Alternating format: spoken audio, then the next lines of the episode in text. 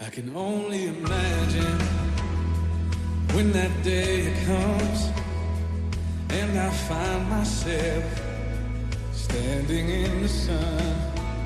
I can only imagine. Misioneros de Ciencia y Fe con Marta Sanz. forever, forever worship you. I can only imagine, yeah.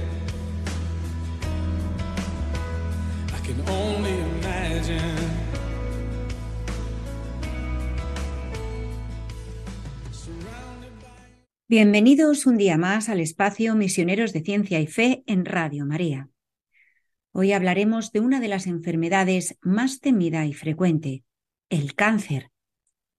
En primer lugar, vamos a tener un invitado de gran prestigio, el doctor Eduardo Díaz Rubio, presidente de la Real Academia Nacional de Medicina y uno de los oncólogos más reconocidos no solamente en nuestro país, sino a nivel internacional. En la recta final también estará con nosotros Margarita González, una paciente con cáncer de mama, cuya fe en Jesús le ha ayudado firmemente a superar esta enfermedad.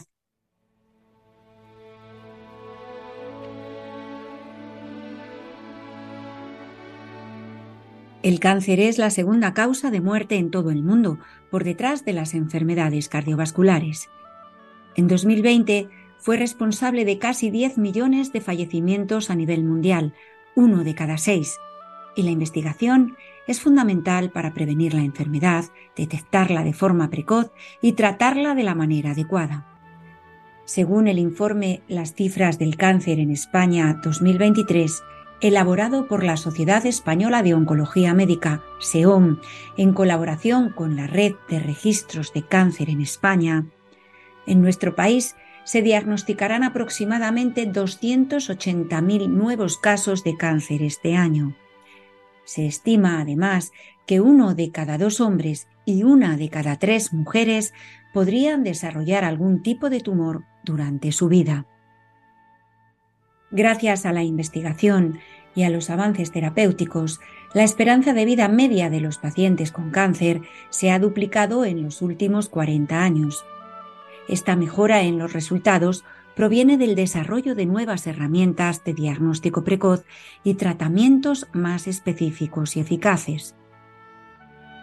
La investigación es el motor para conseguir que el cáncer sea una enfermedad prevenible, curable o crónica en vez de mortal.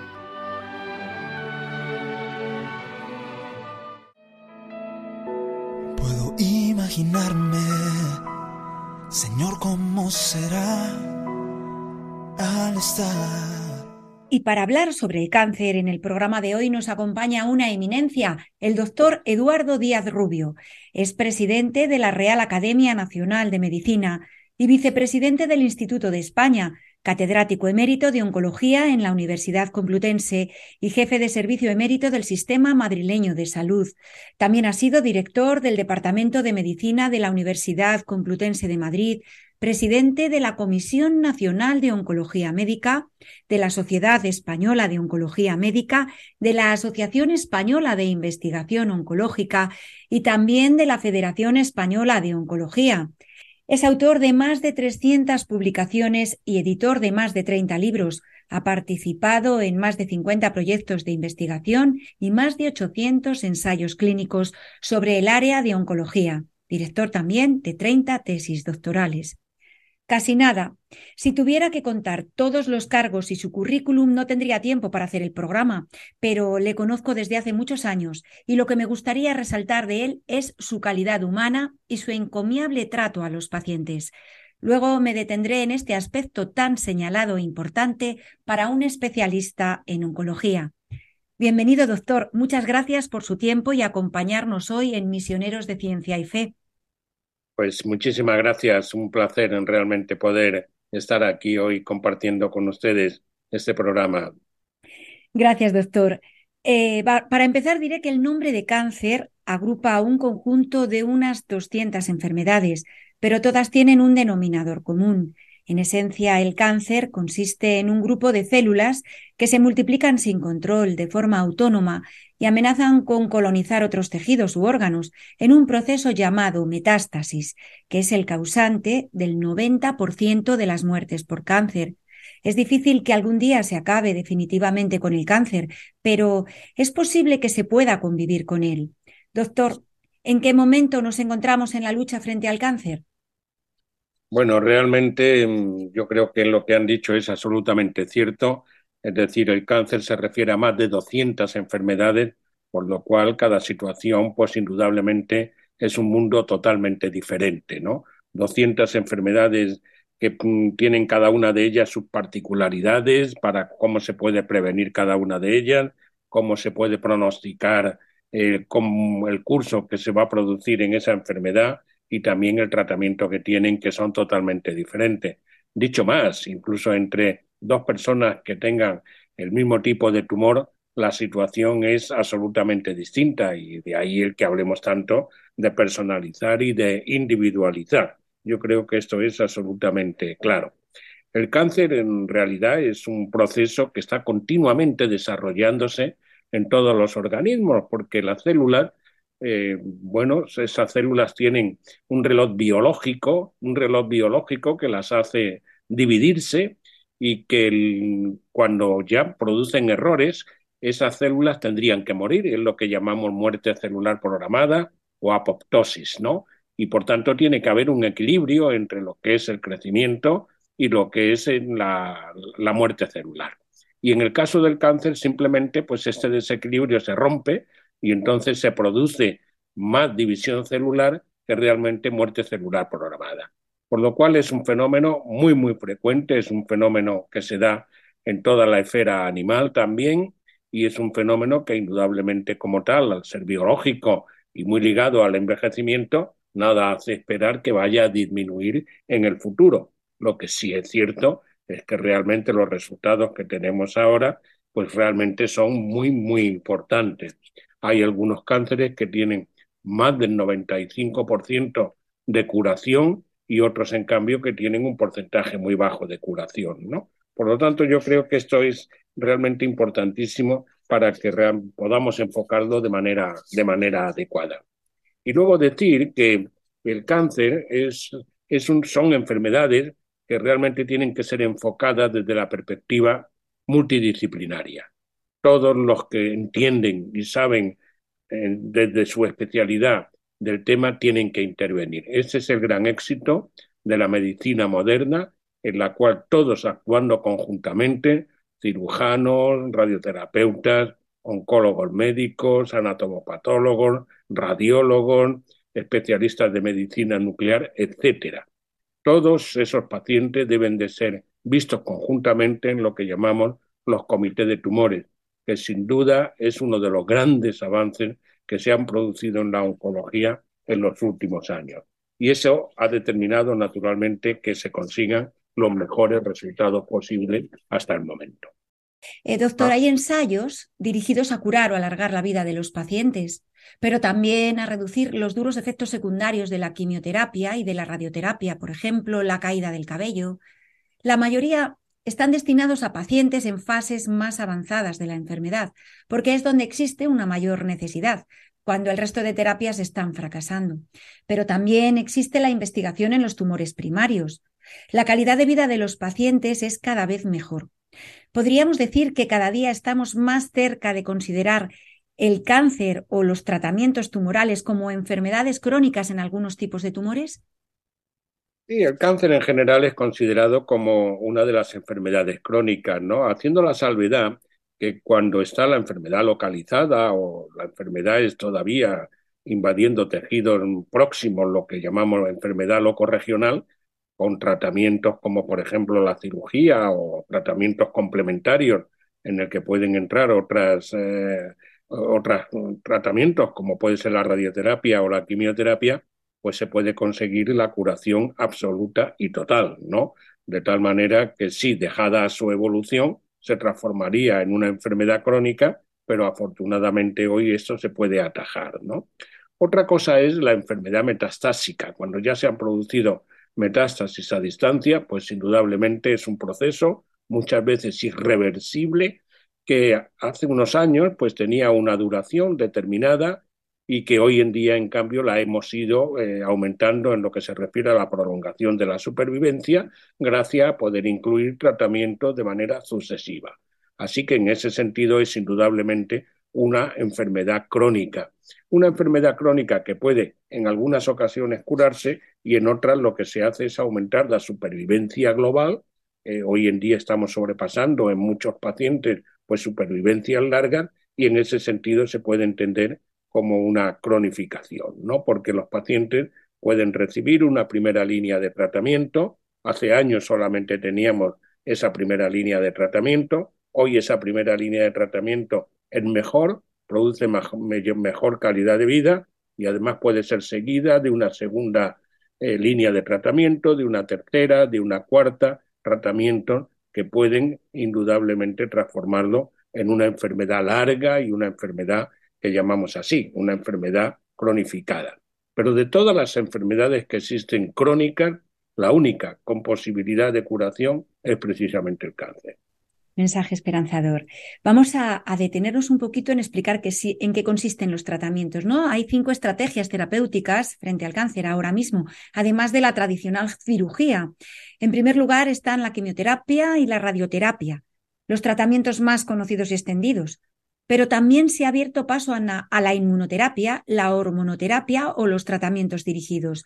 Doctor, ¿cómo están avanzando estos tratamientos para combatir los diferentes tipos de cáncer?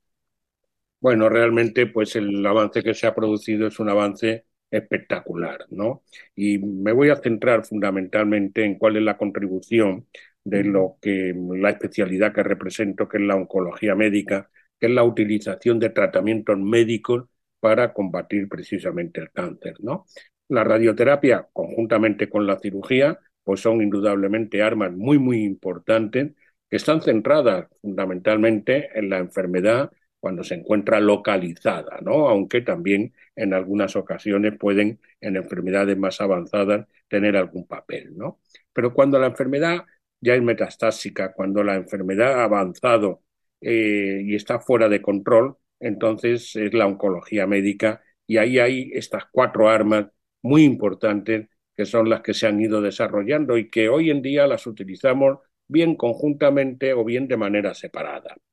Una es la clásica quimioterapia, ¿no? Quimioterapia que la utilizábamos pues realmente para todos los pacientes que tuvieran el mismo tumor.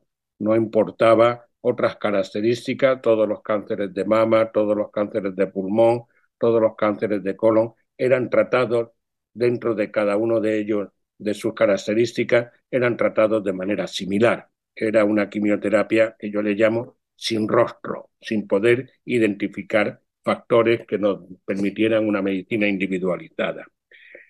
Posteriormente llegó también la hormonoterapia, ya por lo menos, ya teníamos ahí posibilidad de empezar a seleccionar los pacientes en función de si ese, ese tumor expresaba una serie de receptores de tipos de estrógeno, de progesterona, etcétera, y nos permitía utilizar la hormonoterapia. Y la hemos utilizado durante muchos años y la seguimos utilizando, al igual que la quimioterapia. Pero cuando llega el siglo XXI, a través del conocimiento del genoma, esto fue una verdadera revolución para la oncología, se introducen lo que llamamos las nuevas dianas moleculares, es decir, conocer cómo es ese tumor desde un punto de vista molecular y a partir de ahí empezar a diseñar fármacos específicos para ir precisamente contra un gen que ha producido la enfermedad. Y este es un cambio de concepto enorme. Hasta entonces hemos estado utilizando la quimioterapia buscando fármacos que fueran, puedan ser específicos para destruir las células tumorales pero en este caso ya lo que se hacen es diseñar fármacos para que vayan específicamente contra algunos genes, que son genes driver, conductores, que son los que producen la enfermedad. Y esto ha sido realmente una verdadera revolución. Una revolución. Sí, Está siendo una revolución porque realmente consideramos al cáncer como una enfermedad molecular. Y más recientemente hemos introducido lo que llamamos la inmunoterapia, ¿no? De tal manera que ahora ya no se trata de utilizar fármacos que vayan a destruir a la célula tumoral, sino de potenciar nuestro propio sistema inmunológico, que es muy, muy potente, para que él identifique a esas células tumorales y destruya a esas células tumorales, ¿no? Y, y, hoy en día podemos utilizarlo de manera separada o podemos utilizarla de manera conjunta dependiendo de cada una de las 200 enfermedades que tenemos, que tenemos encima de la mesa. La medicina a la carta, importantísima en el tema de oncología, ¿verdad, doctor? Sí, esto es lo que primero se denominó medicina de personalizada, pero quizá no era un término muy adecuado, ¿no? Cuando nace el término de medicina personalizada en oncología, quería hacer referencia a una medicina en la cual se identificaran alteraciones moleculares que pudieran ser atacadas con fármacos, ¿no? El término no fue muy afortunado y ese término ha cambiado y en el momento actual lo que utilizamos es el de medicina de precisión. Medicina de precisión significa conocer esas alteraciones moleculares y utilizar fármacos que van dirigidos específicamente frente a esas alteraciones moleculares. Como jefe de servicio de oncología médica y catedrático de la especialidad, desde un punto de vista asistencial y docente, su interés siempre ha sido equitativo por toda la oncología, pero como investigador, doctor, ¿tiene alguna prioridad en especial? Sí, sin duda, no cabe. Además es absolutamente necesario, ¿no?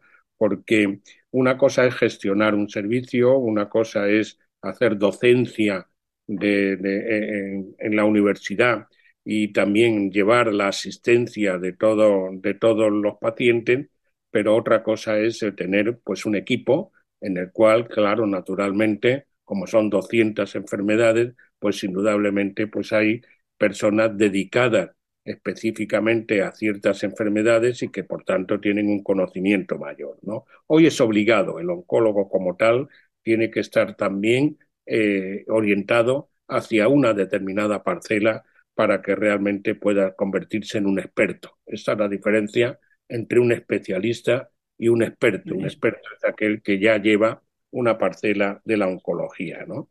Y en ese sentido, bueno, yo me he dedicado fundamentalmente a los tumores digestivos y muy concretamente al cáncer colorectal, ¿no?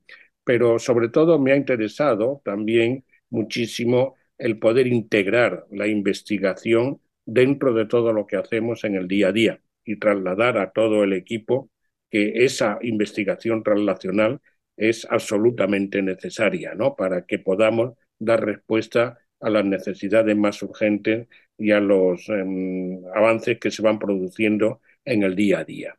Todo eso sin perder de vista el que nosotros tenemos que tener una orientación holística. Tenemos que ver a la persona como un todo y por tanto tenemos que preocuparnos no solamente de que tiene un tumor, sino de cómo vive esa persona el tumor y en qué medida además todo eso está repercutiendo en su vida. ¿no? Yo creo que este es un aspecto que podemos hablar más adelante, pero que me sí, parece. Tocaremos, tocaremos. Es un tema fundamental para los pacientes oncológicos, ¿verdad? Y todas las preocupaciones que tienen y todo lo que les rodea. Doctor, Exacto. España se ha situado entre los 10 países que más publican sobre la investigación oncológica y los investigadores españoles firman el 3% de los trabajos aproximadamente, si no me confundo y los datos son correctos, de, los trabajos que se publican en el ámbito científico a nivel mundial, el 3%, una calidad y una fortaleza que no siempre está alineada con las necesidades clínicas. Eh, ¿Cómo está en estos momentos la investigación en España, doctor? Bueno, pues estos son palabras mayores, ¿no? Realmente cuando hablamos de investigación y concretamente de la investigación en oncología, estamos hablando de muchas cosas, ¿no? Estamos hablando de investigación básica, estamos hablando de investigación translacional, estamos hablando de investigación clínica y cada una de ellas necesita desde luego tener una aproximación. No cabe duda que nosotros tenemos en España centros de investigación básicos que son extraordinarios, de primer nivel mundial, que tenemos también investigadores clínicos desarrollando ensayos clínicos que realmente son también referencia en toda la comunidad europea y en lo que se refiere a investigación translacional, en los últimos años se ha mejorado muchísimo en este campo. ¿Cuál es para mí, naturalmente, el reto que tenemos eh, eh, todos nosotros? ¿no? En primer lugar, es el trabajar en red.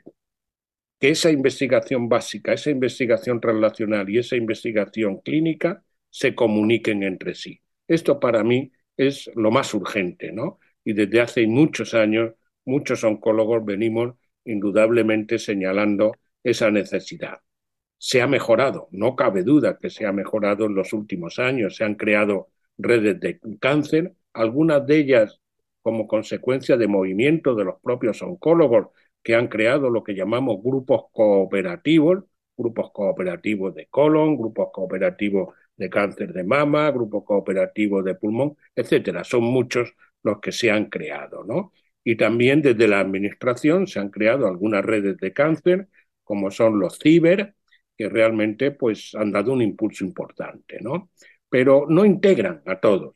Y esto es, yo creo que absolutamente fundamental. La investigación tiene que llegar a todos los rincones porque esa investigación relacional es fundamental para el día a día de los pacientes. No estamos hablando de lo que va a ser en el futuro, sino hoy, en el día a día, ¿no?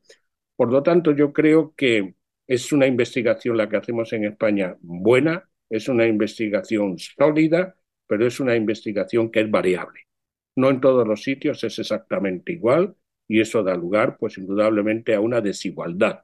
Y en tanto que esa investigación va a ser aprovechada por los pacientes, pues indudablemente significa que no todos los pacientes tienen los mismos accesos. Las mismas posibilidades. Por tanto, tenemos realmente que mejorar esto, ¿no?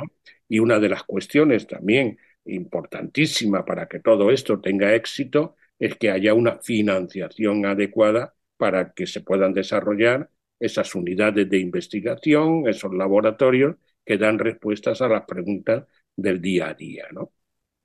Vamos a escuchar un tema musical para reflexionar sobre lo que nos acaba de decir.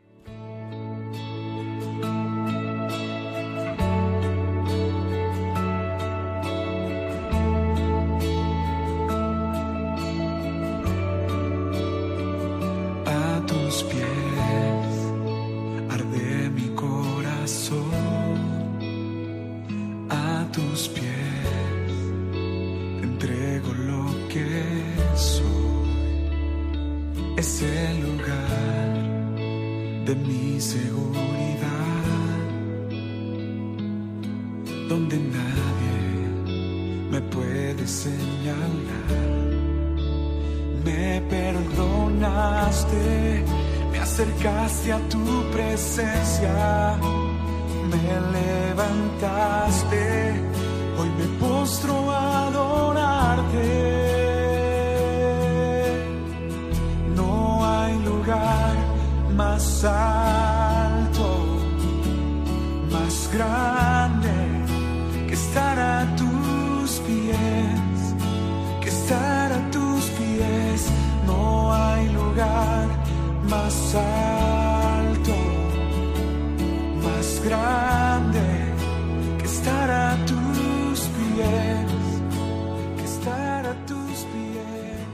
Y continuamos en el programa Misioneros de Ciencia y Fe en Radio María.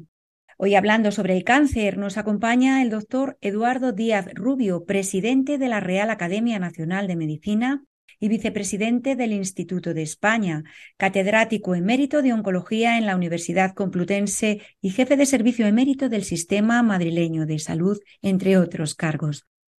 Doctor, la investigación traslacional plantea que las preguntas que se hagan en la consulta con el enfermo puedan tener una respuesta en el laboratorio y a la inversa, los hallazgos que se dan en el laboratorio puedan ser trasladadas rápidamente a la clínica.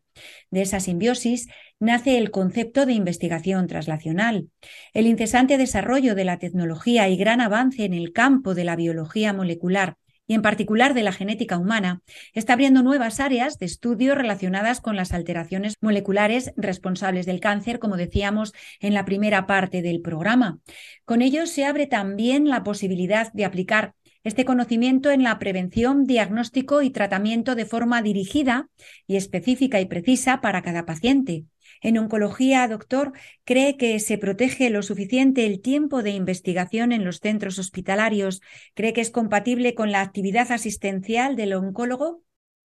Bueno, esto es una gran pregunta, ¿no? Porque realmente eh, nos hemos ido dando cuenta poco a poco de que la investigación tiene que estar integrada en la labor asistencial, no puede estar separada.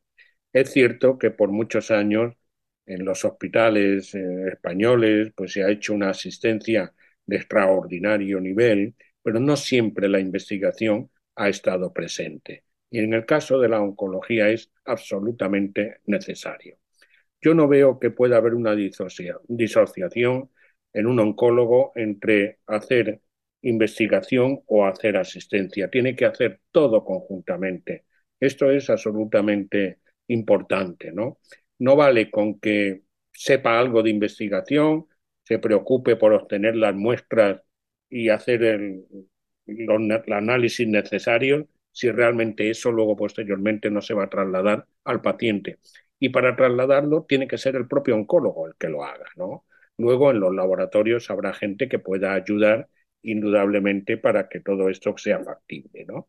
Pero el oncólogo tiene que tener no solamente tiempo, sino que tiene que estar pensando continuamente en que no puede separar la asistencia de la investigación.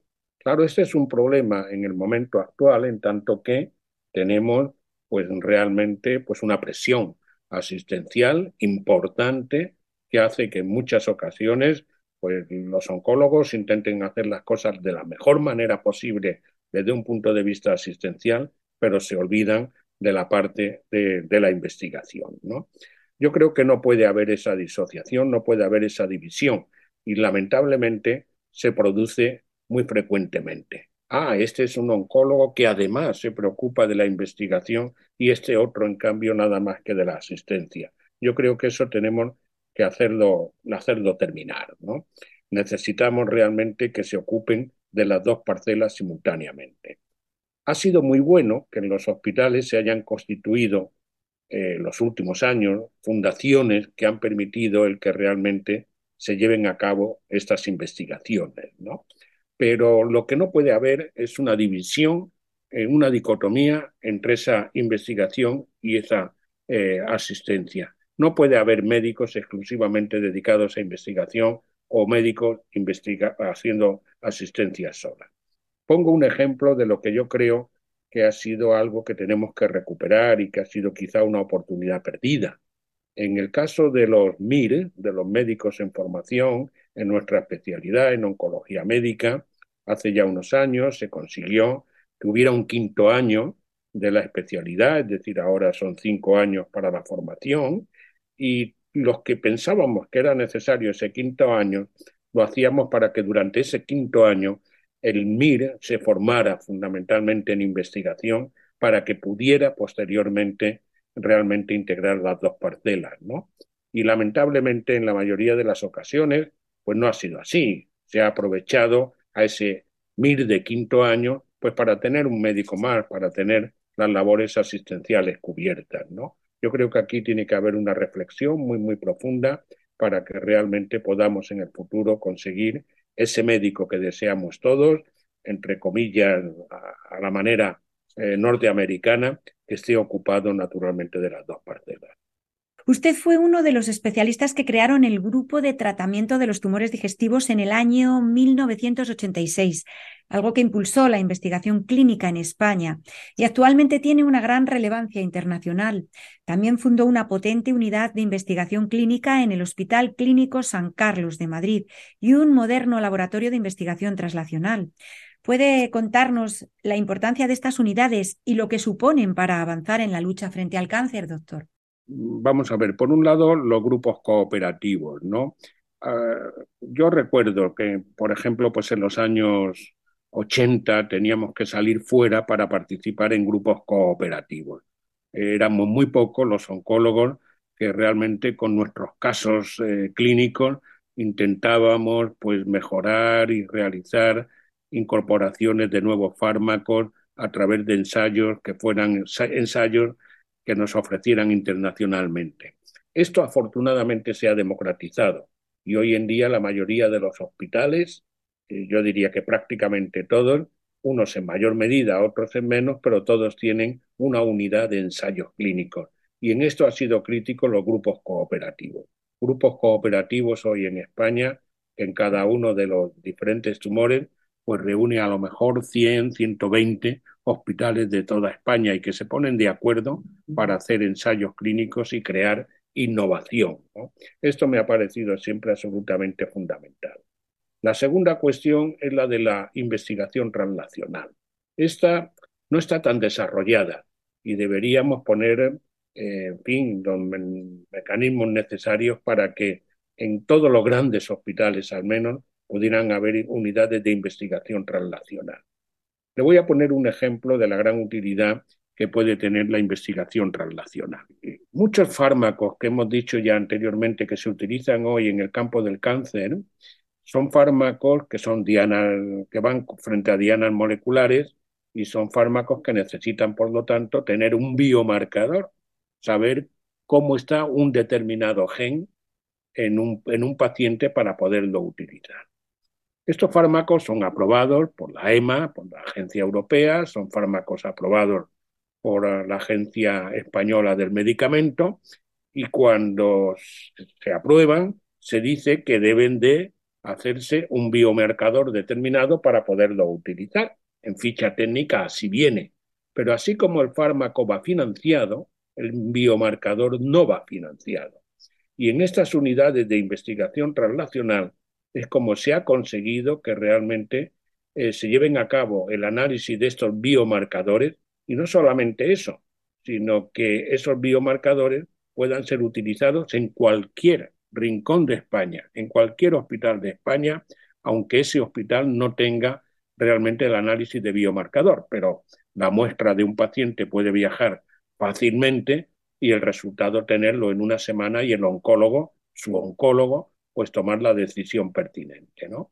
Esto no ha sido abordado realmente por él dentro de la cartera de servicios de un, de un sistema público, sino que se ha hecho con el esfuerzo del trabajo de los oncólogos, obteniendo financiación de la industria farmacéutica. Este tema es un tema de una seriedad enorme. Lo hemos llevado al Congreso de Diputados, lo hemos llevado también al Senado. La voluntad es firme, pero la solución no ha llegado. Y este es un punto que yo creo que es absolutamente crítico, porque la determinación de estos biomarcadores hay que hacerlas con calidad. Y en ese sentido, estas unidades de investigación translacional pues tienen realmente los recursos y tienen las posibilidades de ponerlo, de ponerlo en marcha. Así que yo creo que esas dos unidades, los grupos cooperativos y la investigación translacional, me parecen absolutamente necesarios Claves. en lo que vivimos en oncología.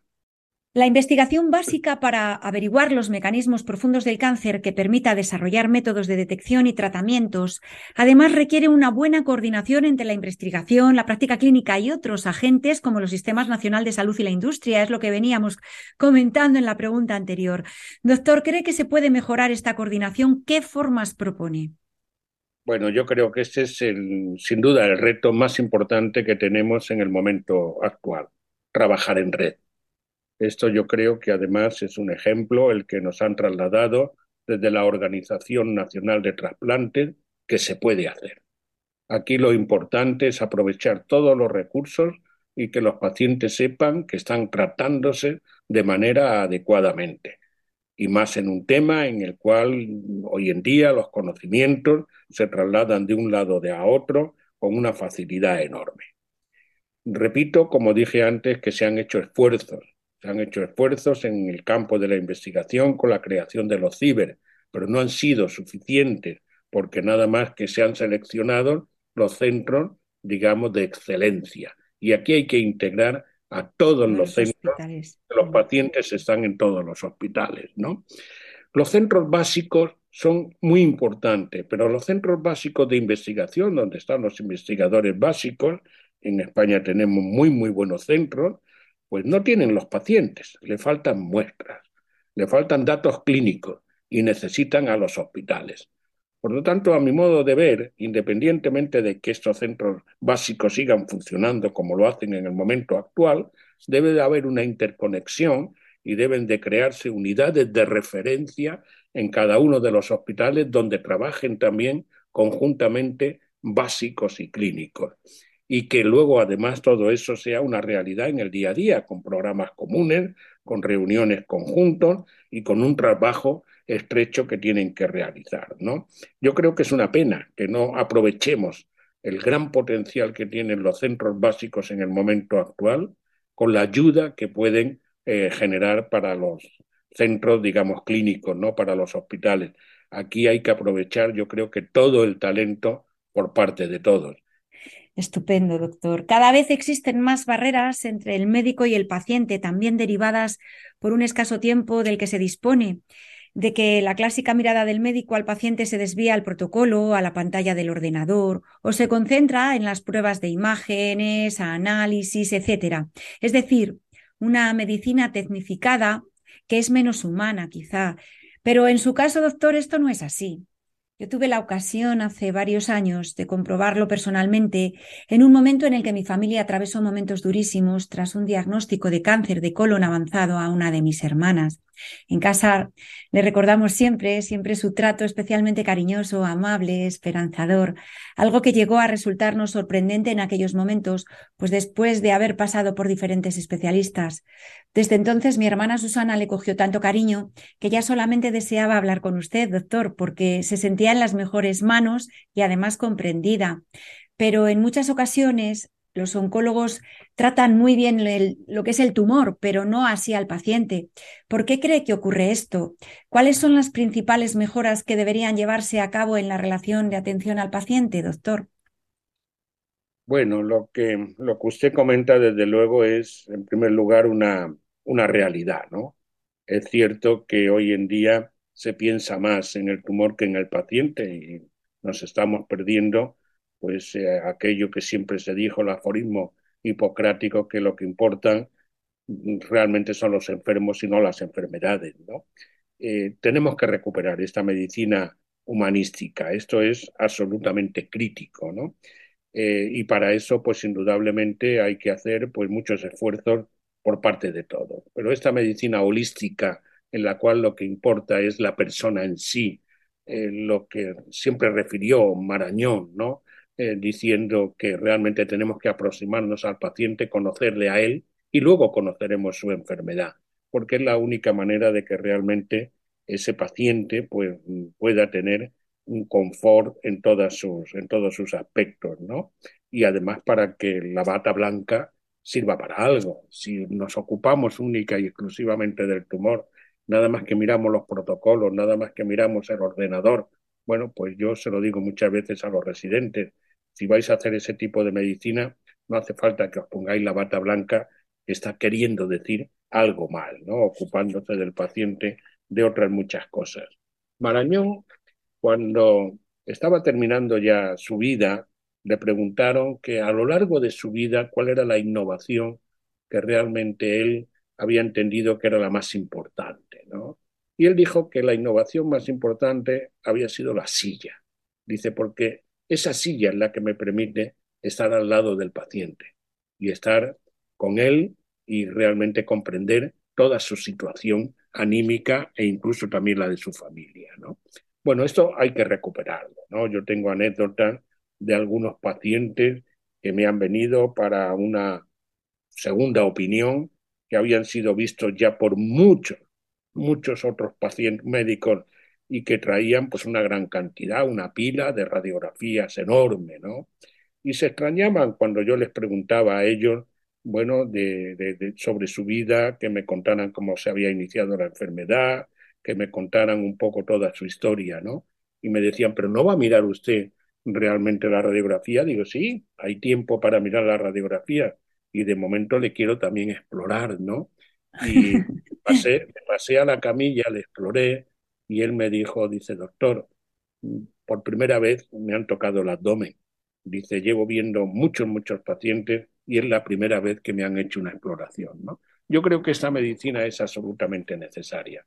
Hay que acercarse a los pacientes y los médicos tienen que tener indudablemente el tiempo para hacerlo. A mí me llama mucho la atención una cosa que observo en los médicos actuales, eh, porque la cuestión sería, ¿es que no lo saben hacer? Pues sí lo saben hacer. Sí lo saben hacer porque yo en mi servicio, por ejemplo, donde están la atención a los pacientes es diferente de lo, en las consultas de lo que es la hospitalización, en las consultas se hace una medicina en la que se preocupa uno poco de la parte humanística y en cambio esos mismos médicos, cuando ven a esos pacientes hospitalizados, tienen un trato mucho más cercano, ¿no? Es decir, que realmente están preparados y saben lo que tienen que, que, generar, ¿no? Pero la presión asistencial de las consultas, muchas veces eso no, no, no se produce, ¿no? Y ya lo hemos visto, ¿no? Con el tema del COVID, como esa deshumanización de la atención ha producido un distanciamiento enorme, ¿no? Entre paciente y también médico, ¿no? Yo creo que esto es absolutamente necesario el que podamos, el, podamos recuperarlo. ¿Cómo?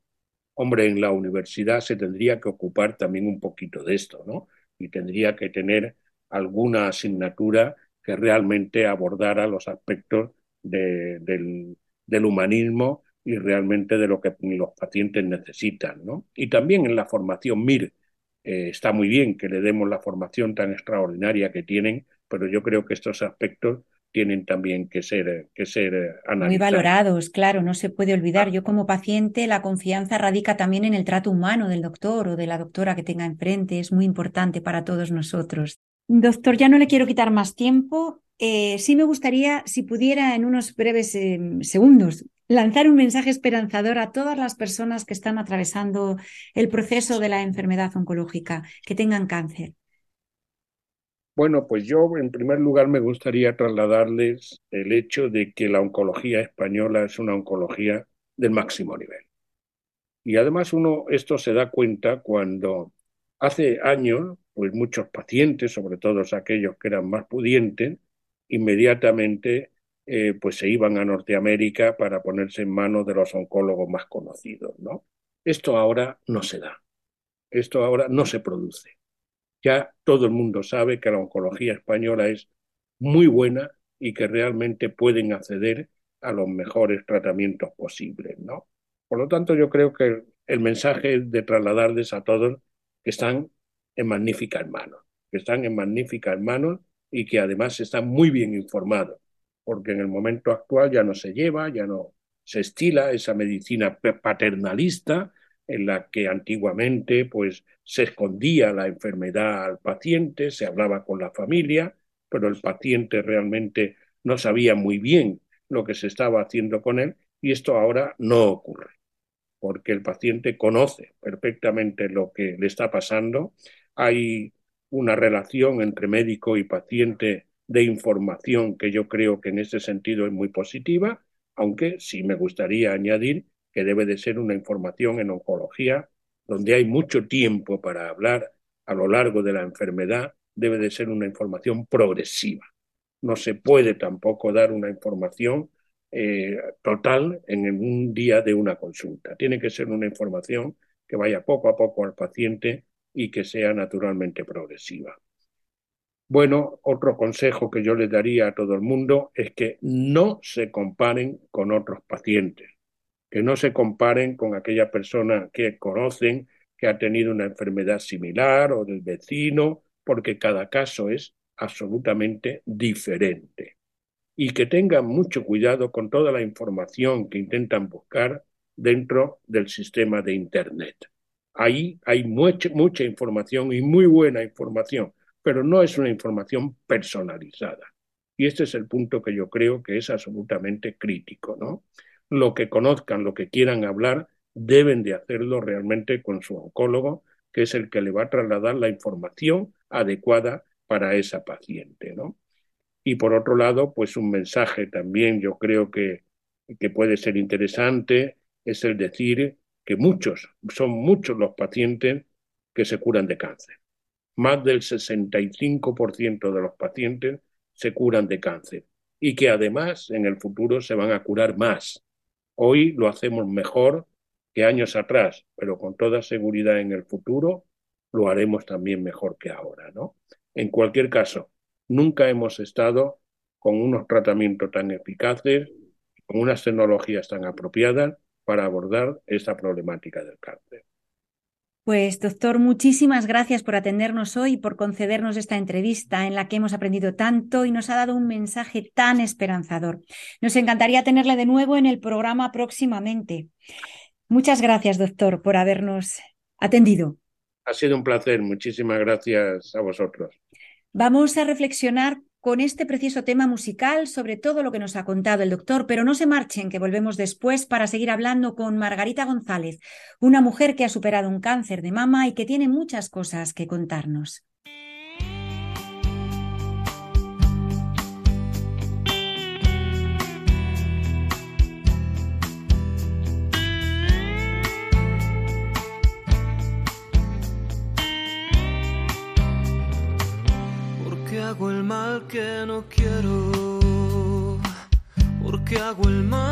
No quiero?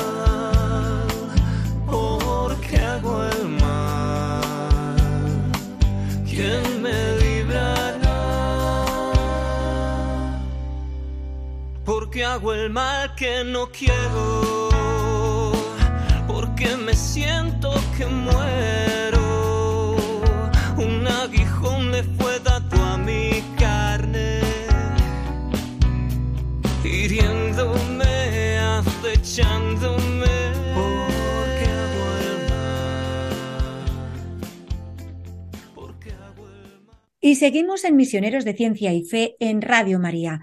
Nos acompaña ahora Margarita González, una mujer católica que se ha apoyado en su fe para superar su enfermedad. Margarita, bienvenida al programa. ¿Qué tal estás? Buenos días, muchas gracias. Pues bien, bien, todo bien. Bueno, ¿puedes contarnos un poco cómo ha sido tu proceso? ¿Cuándo y cómo comenzó?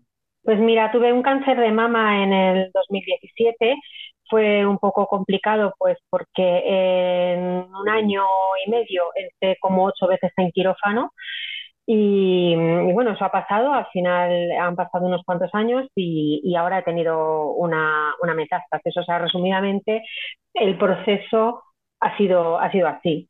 Bueno, a ver, seguimos ahí con la lucha, ¿no? Los médicos luchan por la supervivencia y en muchas ocasiones quizás se contentan con eso. ¿Crees que es suficiente, Margarita? Pues mira, hasta hace unos años yo creo que todo el mundo pensaríamos que es suficiente, ¿no? Que mira, ya estás, eh, sigues viviendo, pero es que al día de hoy la supervivencia ya es muy alta en muchos tipos de cánceres, sobre todo en cáncer de mama, pero la calidad de vida que nos queda después a esas enfermas, por ejemplo, de cáncer de mama que sobrevivimos, pues no siempre es buena. Es más, en muchísimos casos es bastante mala. Entonces, creo que hay que empezar a preocuparse también por eh, una palabra que dice una, una, doctora que a mí me ha atendido, que me parece un, un, cielo, que me ha atendido en muchas ocasiones, que es la bienvivencia. No solo la supervivencia, sino conseguir también la bienvivencia de ese paciente que sobrevive. La bienvivencia. Margarita, tú eres una mujer con mucha fe. ¿Cómo te ha ayudado tu relación con Jesucristo durante la enfermedad? Pues me ha ayudado mucho porque mm, te ayuda mucho a aceptar las cosas, el tener, el tener fe, porque bueno, pues eh, siempre dices, Dios sabrá, ¿no? Cuál es, cuál es el camino y lo que me tiene reservado, reservado a mí. El tener fe yo creo que te ayuda a aceptar todo antes, todo ese proceso del que hablan, ¿no? De negación, tal. Yo siempre decía, ¿y por qué a mí no? Me ha pasado a mí, pero claro, ¿y por qué no me podía pasar a mí? O sea, ¿por qué a mí no? Y, la fe también te da mucha serenidad y mucha paz para poder ir afrontando lo que va viniendo, ¿no? Porque es como una carrera de fondo. Ahora viene la quimio, ahora viene la radio, ahora viene una operación, ahora otra mastectomía, ahora... Entonces, bueno, pues, pues la fe te, te va dando esa, esa serenidad. Y qué bonito, ¿no? El del ¿y por qué a mí no? Porque en general, cuando existen enfermedades graves o, o nos, da, nos golpea la vida de repente, siempre tiende a hacerse la, la pregunta contraria, ¿no? ¿Por qué a mí? Entonces, ahí cuando tienes fe y estamos bien amarrados a Cristo, ¿por qué a mí no? no? Es, es una forma de ofrecer también. ¿Cómo han sido, bueno, tus pensamientos? ¿Has llegado a pensar sobre la muerte y en, en caso de que lo hayas hecho, cómo han sido esos pensamientos, Margarita? Si llegas a pensar en la muerte, a veces cuando te dan el diagnóstico, porque tenemos muy asociado eh, cáncer igual a muerte, eh, a veces cuando te dan el diagnóstico pues te entra este, ese escalofrío. Pero mm, eh, luego a lo largo del proceso hay momentos en los que, bueno, no para todos los enfermos esto siempre es igual, por supuesto. Cada cuerpo reacciona distinto ante una quimio, ante determinadas medicaciones, pero hay momentos en los que el cuerpo está tan agotado que, tu cabeza ya mm, no puede no puede como seguir pensando y, y, es como, bueno, pues no pasa nada, si me muero, pues, pues que descanso, ¿no? A veces hasta lo buscas como, como una salida. Mm, luego, pues eh, hay un momento en que ya dejas de tenerle miedo a la palabra muerte, te preparas para esa posibilidad y mm, eh, yo cada vez que entraba en un quirófano donde siempre puede haber más o menos riesgos dentro de una operación, pues siempre he pedido que me diesen antes la unción de enfermos, porque este sacramento que mucha gente piensa que solo es para la gente que va a morir inminentemente, no sé, dentro de unas horas, pues realmente no es así. Es un sacramento donde eh, el Espíritu Santo nos fortalece y nos ayuda a superar la, la, enfermedad, ¿no?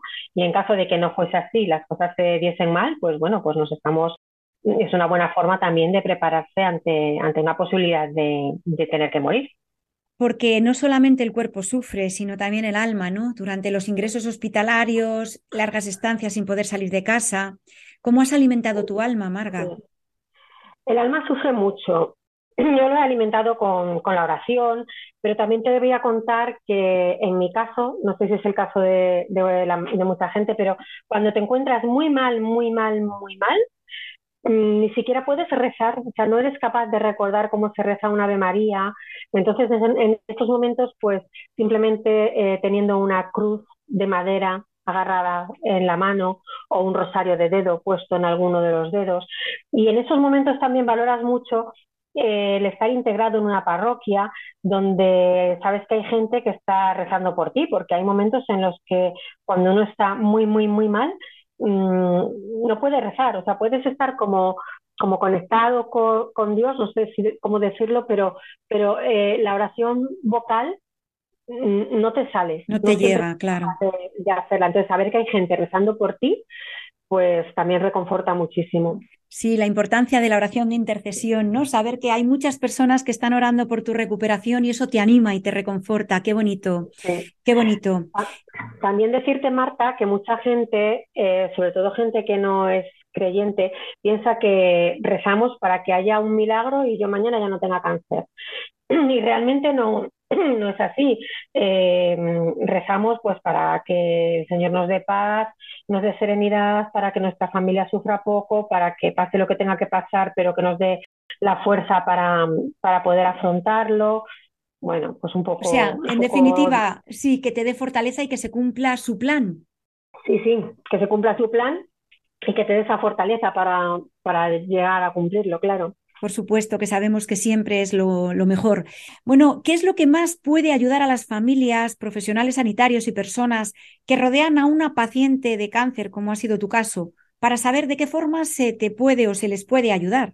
Realmente no somos valientes porque no es una causa que nosotras hayamos elegido mm, defender, sino es algo que no te toca otra que afrontar y lo que necesitamos es determinada ayuda que mucha gente no es capaz de empatizar y darse cuenta, ¿no? Porque además cuando una mujer, en este caso cáncer de mama, cuando una mujer cae enferma, pues eh, cuando el cáncer entra, entra en toda una familia, pero si encima es la mujer, muchas veces esos roles que tenemos adquiridos, ¿no? De soy la cocinera, soy quien hace la compra, pues eso mmm, se queda sin hacer. Entonces a veces pues se necesita un poco de, de, ese tipo de ayuda, ¿no? De mira, te traigo un trape, un tupper con croquetas o con judías verdes, da igual. Margarita, aunque no te gusta, te lo voy a llamar porque eres una valiente. es que lo eres, lo eres y doy fe de ello. Nos tenemos que despedir ya. Muchísimas gracias por acompañarnos este, en este programa, Margarita. Muchísimas gracias a ti, Marta. Y también me despido de todos ustedes hasta el próximo programa de Misioneros de Ciencia y Fe. Si tienen comentarios, sugerencias o peticiones, pueden escribirnos al correo electrónico del programa misionerosdeciencia@radiomaria.es. Si desean volver a escuchar el programa, pueden hacerlo en el podcast que se encuentra en nuestra web radiomaria.es. O si prefieren recibirlo en casa, pueden solicitar el CD llamando al teléfono 91 822 8010. Muchas gracias por acompañarnos. I can only imagine when that day comes and I find myself standing in the sun. I can only imagine. Misioneros de Ciencia y Fe, un programa dirigido por Marta Sanz. Forever, forever worship you. I can only imagine, yeah.